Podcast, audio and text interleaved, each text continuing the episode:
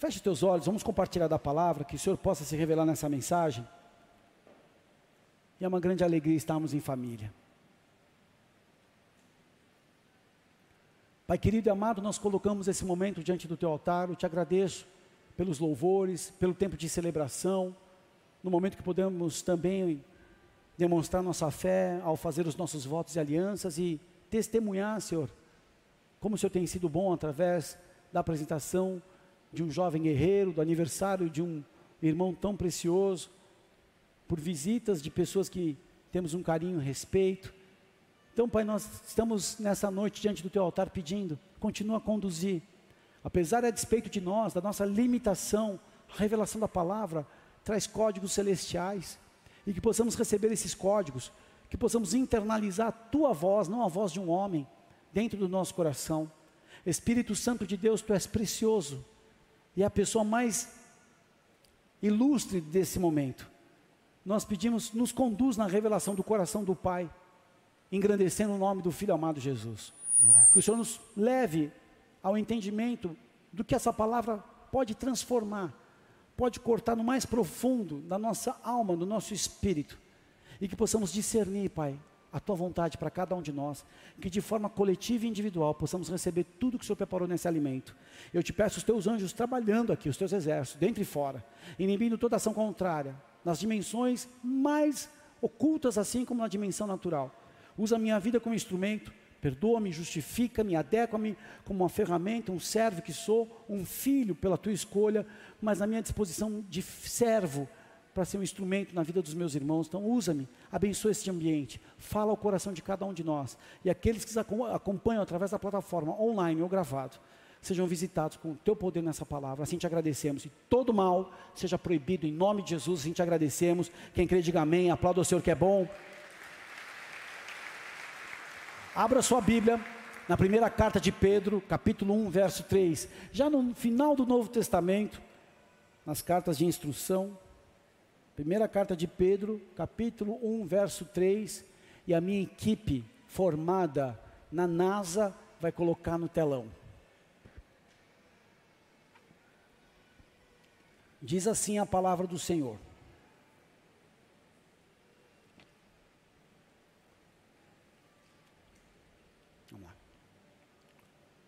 Bendito seja o Deus e Pai de nosso Senhor Jesus Cristo que, segundo a sua grande misericórdia, nos gerou de novo para uma viva esperança pela ressurreição de Jesus.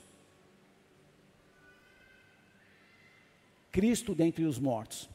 Para uma herança incorruptível, incontaminável e que não se pode murchar, guardada nos céus para vós, que mediante a fé estáis guardados na virtude de Deus para a salvação já prestes para se revelar no último tempo, em que vós grandemente vos alegrais, ainda que agora importa, sendo necessário, que estejais por um pouco contristados com várias tentações, para que a prova da vossa fé, muito mais preciosa do que o ouro, que perece e é provada pelo fogo, se ache em louvor e honra e glória na revelação de Jesus Cristo, o qual não havendo visto o amais, no qual não vendo agora, mas crendo, vos alegrais com gozo inefável e glorioso, alcançando o fim da vossa fé, a salvação da alma.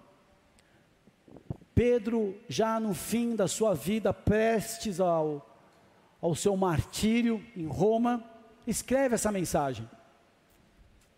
Ele escreve aos cristãos que estão sofrendo por causa da fé, encorajando-os a permanecer firmes em Cristo.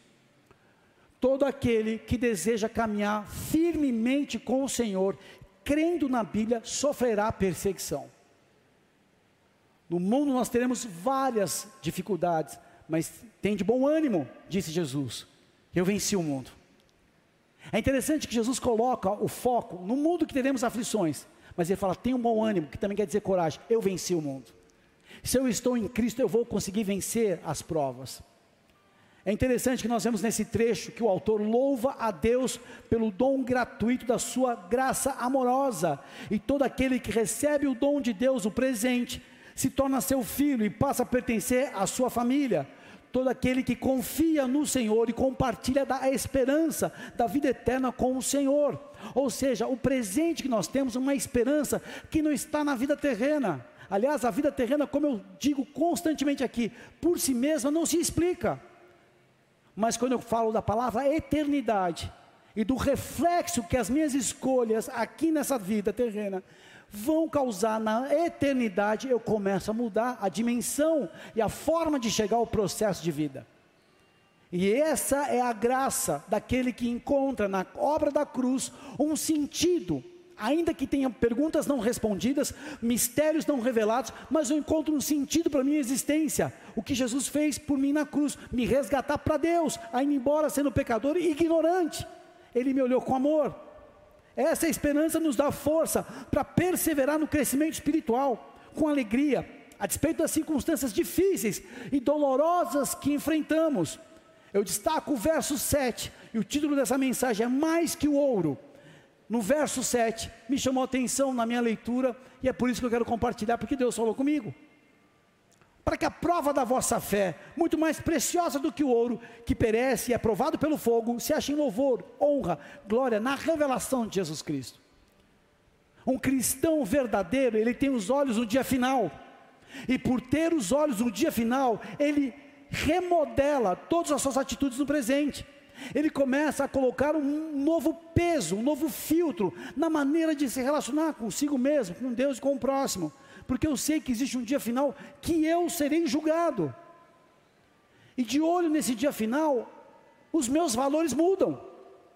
Eu me preocupo com a minha última volta na pista chamada vida terrena. Eu me preocupo com a minha última volta na pista. Olha para o Clebão aqui, alguns anos atrás, há uns três anos, três, quatro anos atrás, voltando eu, ele e o pastor Postigo, de uma visita lá na igreja de Ribeira. Clebão, que é um piloto experiente, harleiro antigo, sofreu um acidente que, por Deus, não morreu. Estávamos falando sobre isso antes do, do acidente, tomando café, falando como Deus tinha sido bom na vida dele e da Marina. Teve o sonho de andar na Rota 66, de pilotar lá. E poderia ter sido a última volta dele? Poderia. Pode ser nosso último dia? Pode. Nós não sabemos. E se soubéssemos a soma do nosso dia, nós teríamos um coração muito mais resolvido para as coisas pequenas. Verso 7 ele diz que a prova da nossa fé é mais preciosa do que ouro. Ouro, do latim aurum, quer dizer brilhante.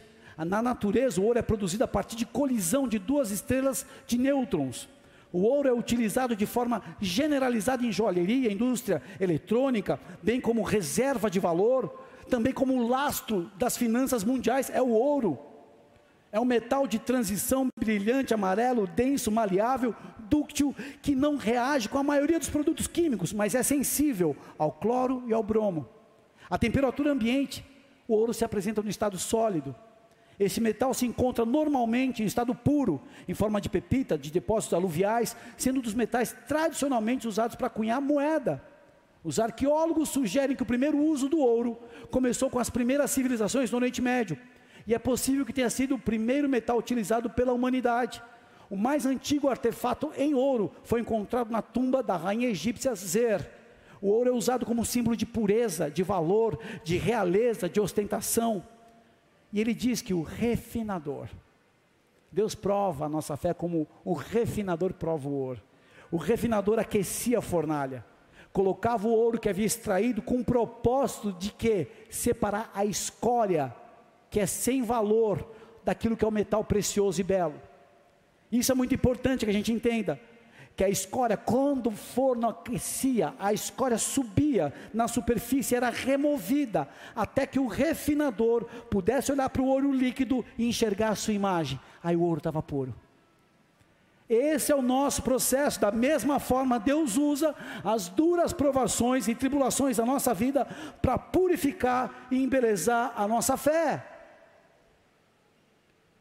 Eu consigo mensurar a fé de uma pessoa pela tempestade.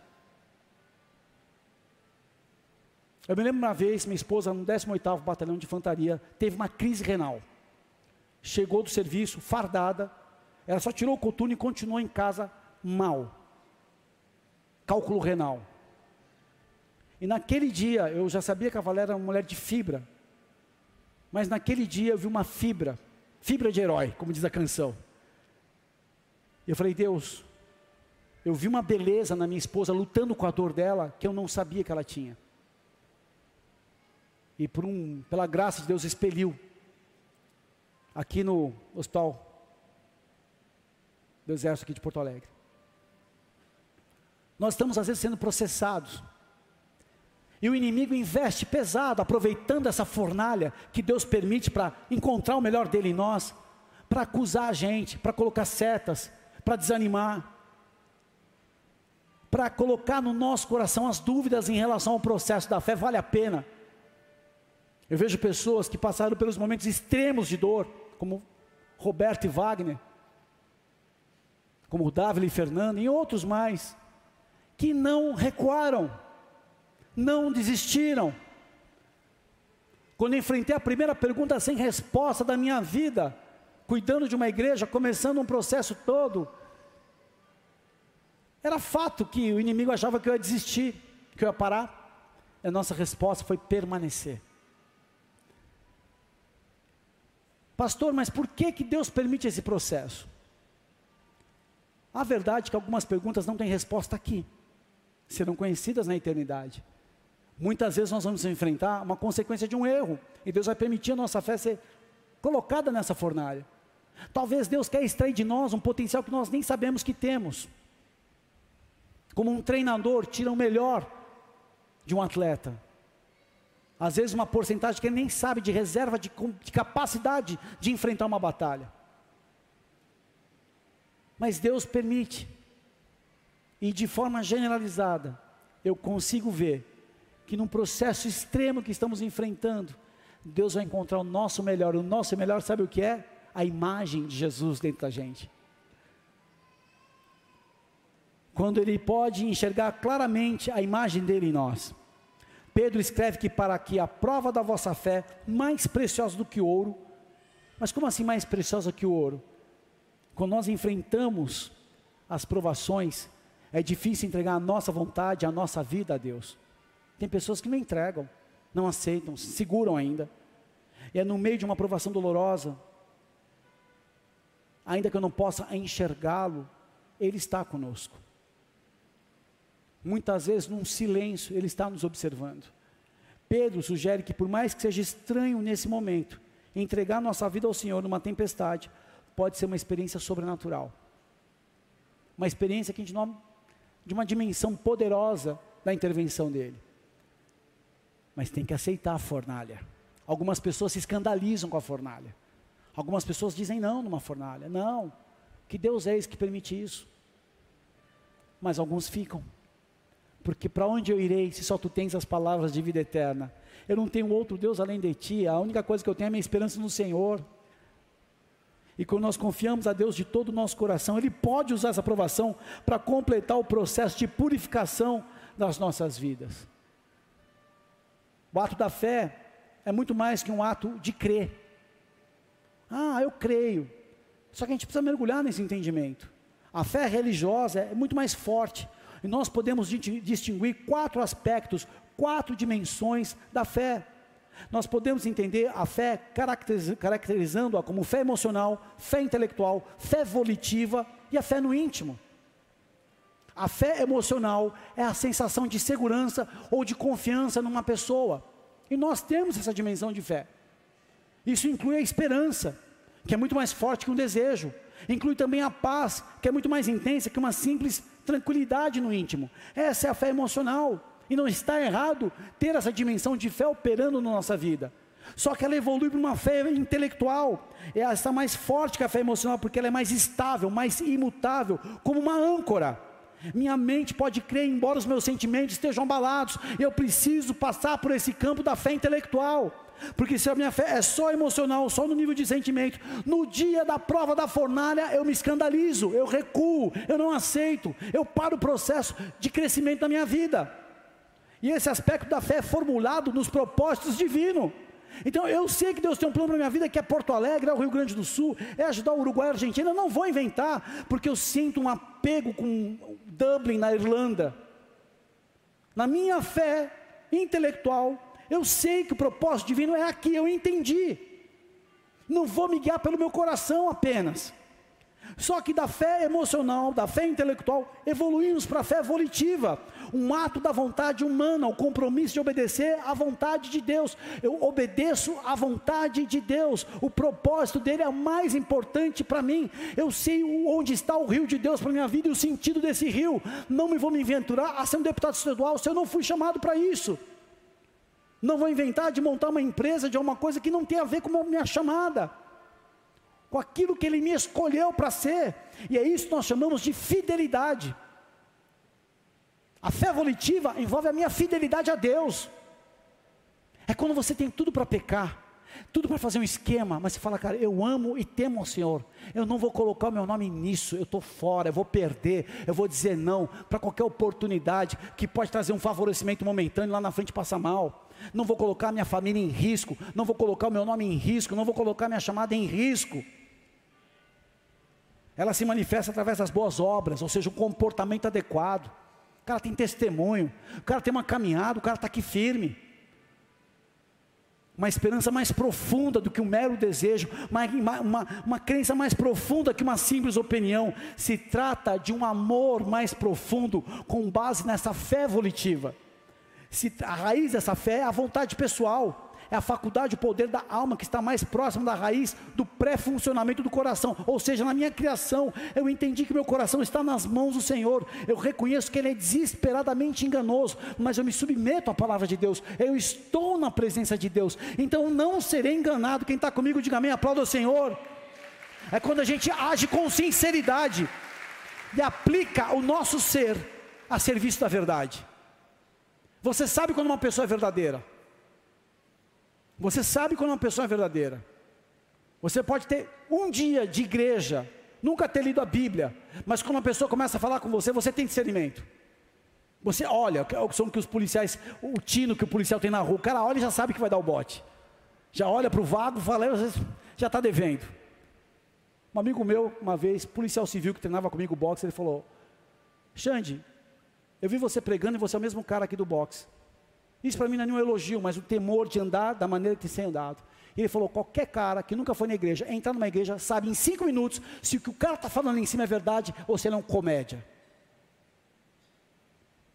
Quando você olha no espelho, quem você é? Um ator? Uma atriz? Ou você é de verdade? Tem a ver com essa fé volitiva. Hoje, você ser cristão é comprar briga. Se você vai numa classe, uma faculdade e fala assim, olha, eu sou cristão, atuo assim, assim, já fica assim, ó, ih, ih. Uma minoria querendo calar a voz da maioria. E tem que ser respeitado. Mas não se respeita o cristianismo. Aliás, deixa eu falar, a guerra vai ser uma guerra contra, a perseguição contra o cristianismo nos últimos tempos. E as agendas vão se unir contra isso. Então, pensa bem, Quer ser um cristão verdadeiro, posicionado? Nós vamos enfrentar batalhas, mas nós não estamos sozinhos, estamos com aquele que venceu todas as batalhas, amém? E é por isso que a igreja é importante, é por isso que a unidade da fé é importante, é por isso que estar perto um do outro é importante, é por isso que a gente comungar da mesma fé e se alimentar da palavra é importante toda semana. Só que aí evolui para uma fé salvadora. E a fé salvadora tem início no centro misterioso e obscuro do nosso ser, que as Escrituras chamam de coração. Esse termo foi falado pelos pais da igreja, como Martinho, que não se limita a sentir emoção, mas o centro absoluto da minha alma, o centro do meu ser. O coração é a parte de nós onde o Espírito Santo atua. É no nosso coração. Só que nós limitamos o coração, ah, o que eu sinto, as minhas emoções, meus sentimentos, mas é a parte central do nosso ser, como o coração, o centro do corpo humano. É, essa fé salvadora vem dentro dessa essência que temos. Não é apenas uma espécie de objeto interior com emoções do intelecto ou vontade, é o próprio ser. É o próprio ser, o eu constituído por mente, vontade, emoções, mas como diz Salomão, de tudo que se deve guardar, guarda o teu coração. Ele podia falar: guarda a tua mente, guarda as tuas mãos, guarda os teus olhos. Fala, guarda o coração. E a gente não guarda o coração. Sabe quando? Quando a gente ouve que não precisa ouvir mais. Quando a gente fica muito tempo vendo coisa que não precisa. Sabe o que eu tenho descoberto com os jejuns e as consagrações e as separações que eu faço, pessoal? Não uma regra, mas quando a gente diminui o açúcar, a farinha de trigo e a rede social, a gente desinflama. Alguém me ouviu aqui? Quando você diminui o açúcar, a farinha integral e a rede social, a tua alma desinflama. Teu corpo desincha. Conteúdo espiritual é uma responsabilidade de cada um, não é do pastor. O pastor dá alimento. Um líder de célula oferece o alimento a quarta-feira, mas se a pessoa vai comer ou não, é a responsabilidade. Com o coração nós assumimos a postura fundamental de dizer sim ou dizer não a Deus. Com o coração nós escolhemos a nossa identidade, o nosso destino eterno. A fé intelectual sozinha não é suficiente para a salvação. Esperança é acima de tudo e o amor precisam ser acrescidos à fé. Essa fé no íntimo é uma fé salvadora, ela promove a salvação e necessariamente produz boas obras de amor, como uma árvore saudável produz bons frutos. E eu mostro que a minha fé é autêntica pela maneira que eu enfrento uma dificuldade. Como você enfrenta uma dificuldade?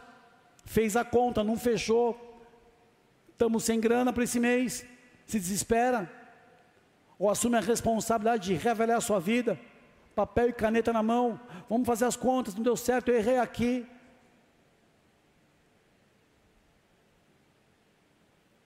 Como é que você enfrenta a dificuldade de um casamento? No grito, socando a porta, ameaçando, teto baixo, teto raso. É fácil ser brabo com vaso frágil com a esposa. Mas diante de Deus, isso não passa. Como é que você enfrenta uma dificuldade de casamento? Dobrando seu joelho, buscando uma pessoa madura na fé, um casal maduro na fé para te ajudar. Não jogando no colo do pastor no final de um culto a responsabilidade daquilo que você não faz em casa. Dificuldade no casamento é entender o papel do homem e da mulher. A mulher ao lado do homem, não embaixo do homem, não atrás do homem. Como ajudadora, como conselheira, com uma parte sensível que vai contribuir muito, mas que precisa de sabedoria para não errar a mão. O homem como a força da casa, a porta da, da casa, mas de forma equilibrada, trazendo a casa junto, não andando sozinho. O papel de sacerdote é se apresentar diante de Deus para orar pela família, para orar por si mesmo, para sacrificar diante de Deus suas confissões de erros pessoais e da casa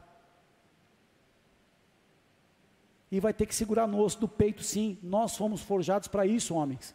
A dificuldade do casamento você tem que filtrar em você. A primeira crise no trabalho você joga para tua esposa, que é frágil, às vezes ela não vai aguentar a pressão. E é por isso que Deus te levantou nesse processo. Aí sim tem que ser forte. Segura, eu tenho alguém maduro para compartilhar. Se você não expor, você implode. E um homem com emoções implodidas é uma granada sem pino que vai explodir uma hora e vai ser em cima da família. Então preciso de uma pessoa para conversar. Eu preciso colocar meu coração. O homem não se desnuda emocionalmente para ninguém. E é por isso que tem muita gente naufragando, com uma cara de bonito, mas todo cheio de problema. Como é que eu lido uma dificuldade financeira? Como é que eu lido no relacionamento? Como é que eu lido com um problema de saúde? Eu vou mostrar através da minha fé.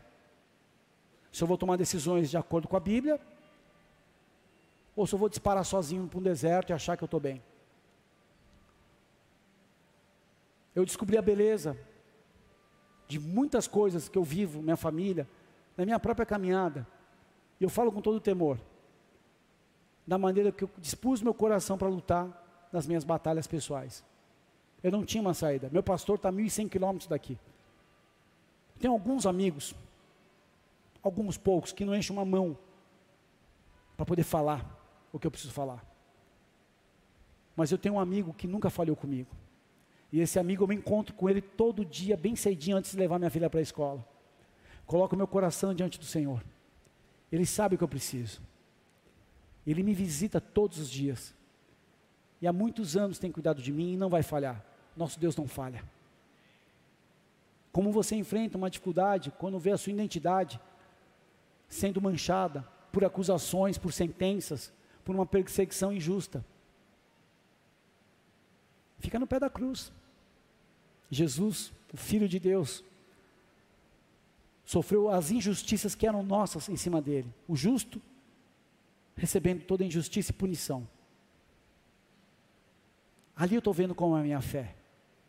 Fé, a gente acha que um homem de fé tem que ser um guerreiro valoroso que enfrenta e atravessa uma muralha. Isso é um efeito que a fé causa em nós, que é força. Mas a verdadeira fé é a rendição. Eu tenho experimentado isso.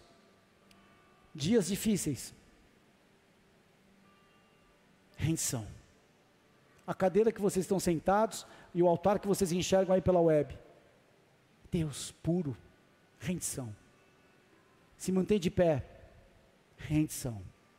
Quanto mais joelho dobrado, mais céu aberto. Quanto mais coração rasgado diante de Deus, mais a presença dele está contigo e mais autoridade e força naquilo que vem do alto para você vencer seus desafios. Pode aplaudir o Senhor, porque a sua fé vai ser tocada hoje.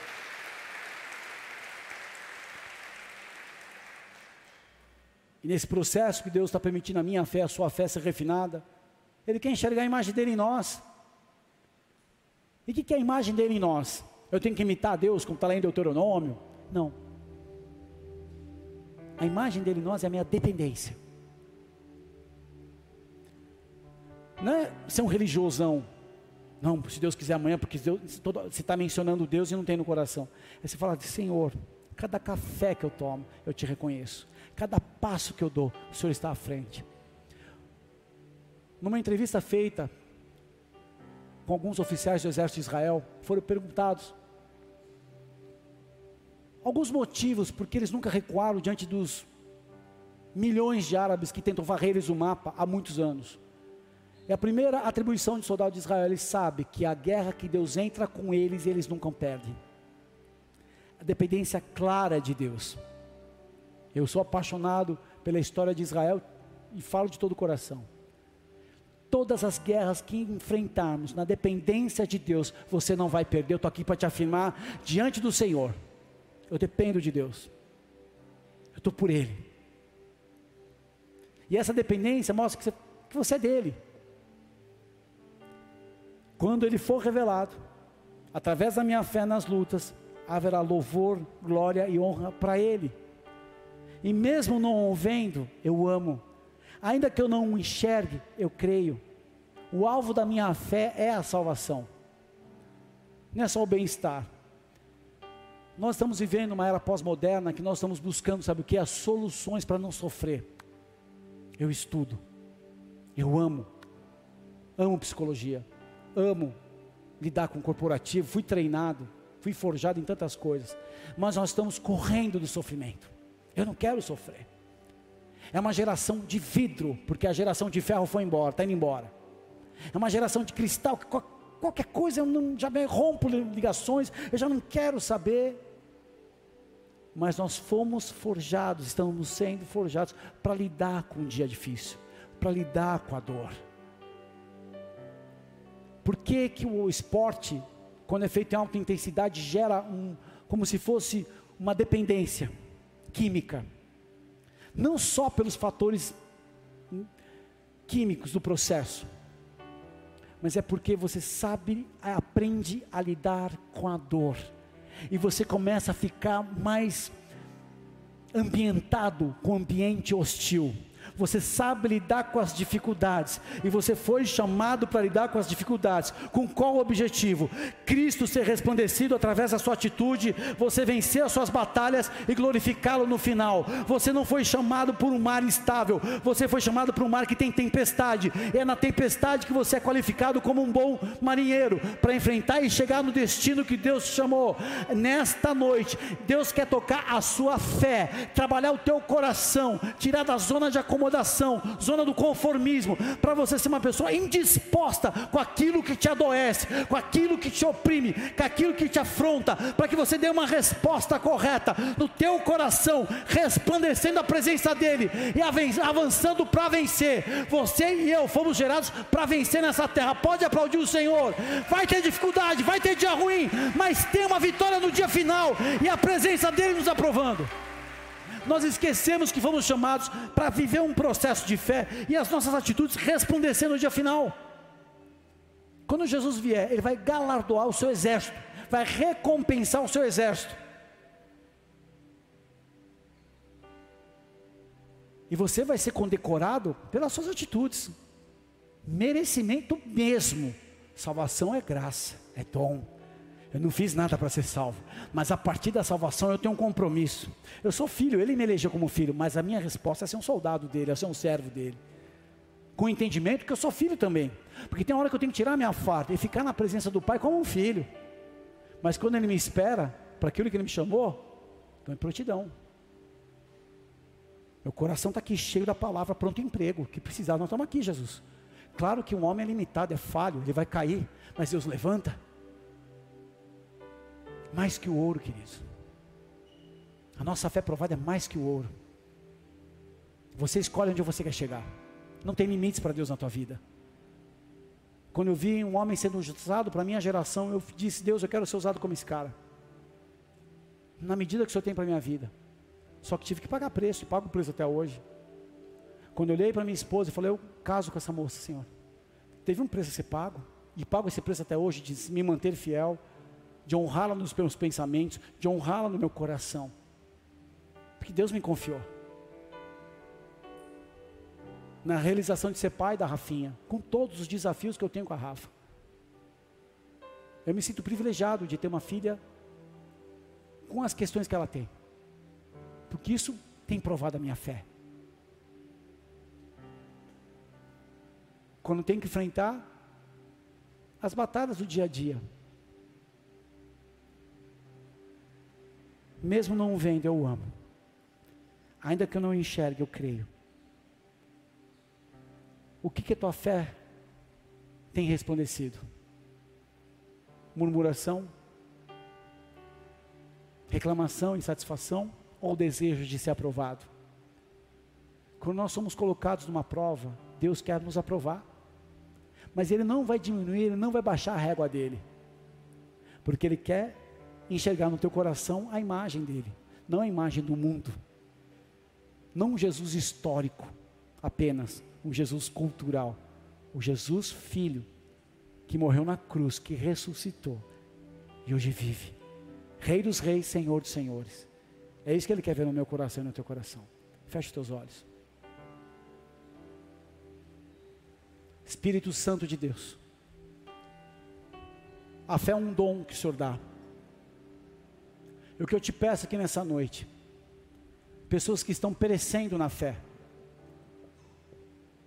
por um diálogo natural apenas dentro de seus corações, por não conhecer as dimensões mais maravilhosas do teu poder, mas em uma fé que se limita às questões naturais. E isso tem levado algumas pessoas a naufragar numa tempestade, tem levado algumas pessoas retrocederem de uma batalha, tem levado pessoas até mesmo questionar a sua identidade, a sua missão na terra. Mas é mais que o ouro. O que nós temos nessa fé é muito mais que um ouro. E eu peço, Senhor, todos que estão passando por uma enfermidade na fé, que nessa noite resplandeça algo novo em seus corações. Que eles possam entender que as dificuldades, não vão trazer o fim, nunca será o fim. Só o Senhor tem um fim para as nossas vidas. Só o Senhor sabe a soma da nossa existência aqui na terra. O Senhor conhece do nosso, desde que nos formou no ventre da nossa mãe, até o dia final. E às vezes, Pai, a nossa visão está numa visão muito natural. E a nossa fé é uma fé circunstancial uma fé emocional. Confiamos quando está estável. até temos esperanças, experimentamos uma paz, mas são coisas transitórias. Precisamos evoluir para essa fé, que é reconhecer que os teus propósitos se cumprirão. Ainda que as nossas emoções sejam bagunçadas, o nosso entendimento sabe o Senhor tem um caminho preparado. Talvez, Senhor, uma fé, com um compromisso de obedecer de verdade, a nossa fidelidade. E isso é através, Senhor, de algo mais profundo, um amor mais profundo, como base de um novo nível de fé. Mas talvez seja a fé salvadora, a fé do nosso ser, do nosso coração, naquilo que Jesus conquistou. Eu não sei qual é o nível de fé dos meus irmãos, mas o Senhor sabe. Eu tenho enxergado o meu nível de fé. E como disse, aquele homem que o filho estava sendo acometido por um ataque violento, ele pediu: aumenta a minha fé, Jesus. Aumenta a minha fé. É o que nós precisamos, Pai. Aumenta a minha fé. Se você se encontra numa limitação da sua fé e você deseja aumentar a tua fé, se coloque de pé no teu lugar. Eu quero aumentar minha fé, Senhor. Eu preciso acrescentar na minha fé algo maior. Eu preciso dessa porção da tua presença se manifestando em mim. Eu quero viver um novo nível. Eu quero andar nas águas mais profundas. Eu quero estar mais rendido ao Senhor, mais entregue. Talvez algumas coisas enfer trouxeram enfermidade, enfermaram a tua fé, adoeceram a tua fé.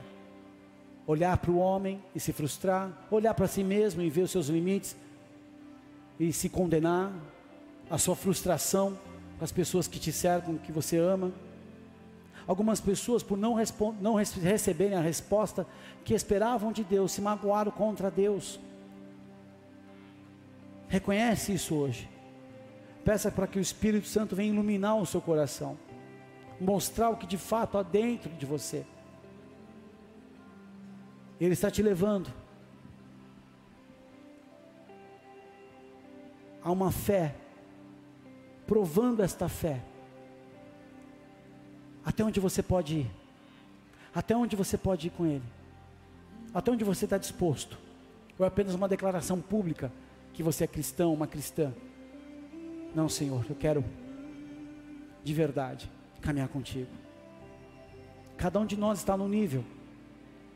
Ninguém aqui pode olhar para o outro. Ninguém pode avaliar o outro. Eu tenho que me avaliar. O autoconhecimento, uma autoavaliação é a chave de inícios na nossa vida. E eu creio que é uma estação que Deus quer tocar a nossa fé para coisas maiores. Coisas maiores. Algumas pessoas caíram, falharam. Uma flecha entrou no seu coração de tristeza e você soltou o escudo da fé.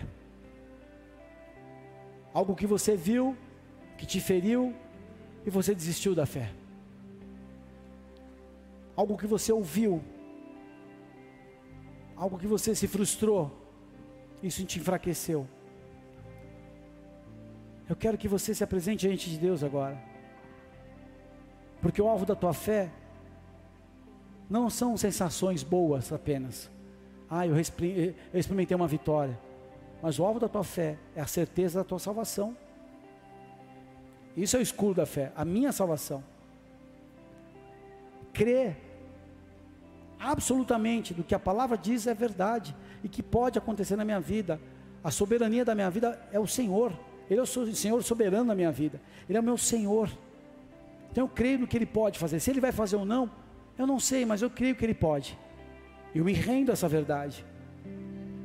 Aqui algumas pessoas nessa noite vão ser curadas dessa enfermidade na fé pessoas que estavam tristes, pessoas que estavam no automático, vindo à igreja, lendo a Bíblia, mas no automático, não experimentando esses ambientes que Deus prepara no carro, de manhã cedo, quando você ora, quando lê a Bíblia, no seu momento que você agradece o alimento, que você dobra o teu joelho para dormir e acordar e entregar mais um dia, uma jornada nas mãos do Senhor. Eu sei que pessoas estão sendo curadas também através da web,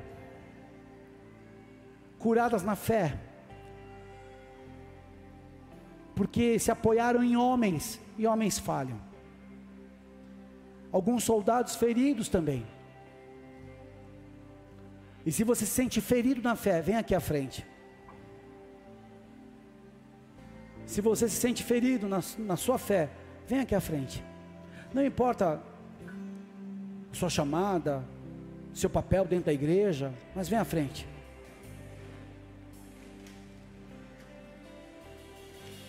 E se você está acompanhando pela transmissão e se sente ferido, se coloque diante de Deus agora de pé. Doce presença.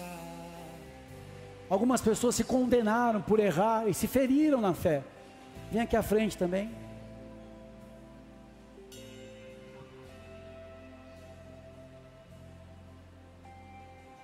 Com a mão no teu coração.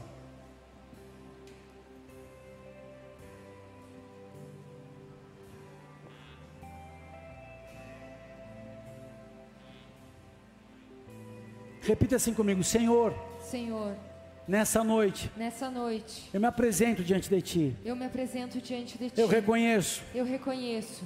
Que algumas provas. Que algumas provas. Vieram. Vieram. Para remover. Para remover. Aquilo que contaminava a minha fé. Aquilo que contaminava a minha fé. Mas eu não percebi. Mas eu não percebi. Algumas questões que eu vivi. Algumas questões que eu vivi. Me ofenderam. Me ofenderam. Me machucaram. Me machucaram. E eu deixei de crer. E eu deixei de crer. Como eu poderia. Só que nesta noite. Só que nesta noite. Eu declaro. Eu declaro. Que eu me rendo diante do teu altar. Que eu me rendo diante do teu altar. E eu desejo. E eu desejo. Que essa prova. Que essa prova. Venha resplandecer. Venha resplandecer. A tua imagem. A tua imagem. Não mais. Não mais. A ameaça. Ameaça. A afronta. Afronta os medos, os medos, as acusações. As acusações. Nessa noite, Nessa noite, eu confesso, eu confesso, as estruturas, as estruturas que abalavam a minha fé, que abalavam a minha da fé, condenação, a condenação, a crítica, a crítica, as mágoas, as mágoas, a reclamação, a reclamação o que eu deixei, porque eu deixei tomar conta da minha mente, tomar conta da minha e do mente, meu coração. Do meu coração. Eu quero me entregar. Eu quero me entregar diante da tua vontade. Diante da tua vontade. Eu quero me render. Eu quero me render diante da tua presença. Da tua presença. Eu quero te enxergar. Eu quero te enxergar no meio dessas provas. Meio dessas eu provas. quero te ouvir. Eu quero te ouvir no meio das dificuldades. Meio das dificuldades. Eu peço perdão. Eu peço perdão por me bloquear. Do me bloquear nesses processos. Nesses processos. O meu coração. O meu coração. Se rende. Se rende. Para o processo. processo. Da purificação. Da purificação. Na minha vida. Na minha vida.